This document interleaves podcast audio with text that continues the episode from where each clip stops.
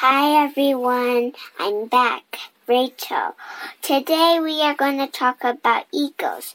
But before that, I'm going to answer the question from last time.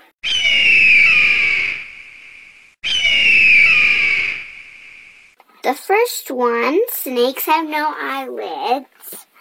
The answer is, the first one is true. Snakes have no eyelids.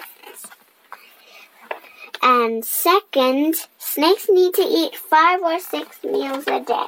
The answer is is false. Snakes don't need to eat often five to six meals a day.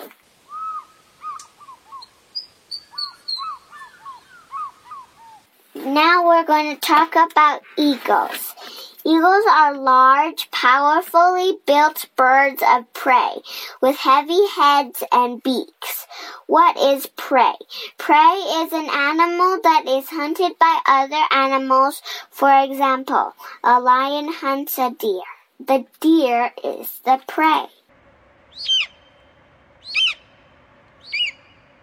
Like all birds of prey, eagles are very large, hooked beaks for ripping flesh from their prey, strong muscular legs, and powerful talons. What are talons? Talons are another way to say eagle's claws.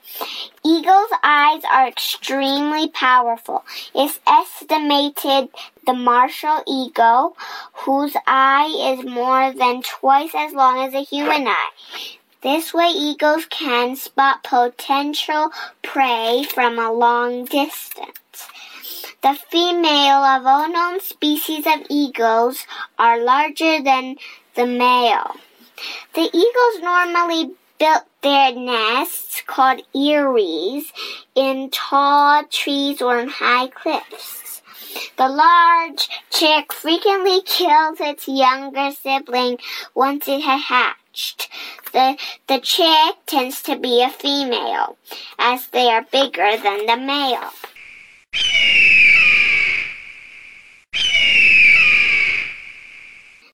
Here are some fun facts.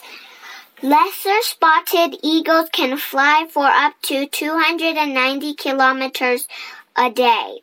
As they journey from Europe to southern Africa, they can fly in the daytime and get off to a late start around 10 a.m. Another fun fact.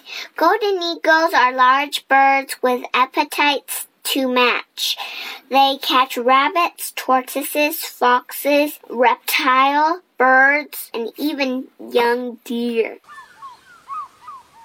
Now here is the question for today. Which one of these animals are predators and which are prey? Leopard, warthog, eagle, crocodile, tortoise, wildebeest. Please let me know your answer. Thank you for listening. Stay tuned. This is Rachel. Bye.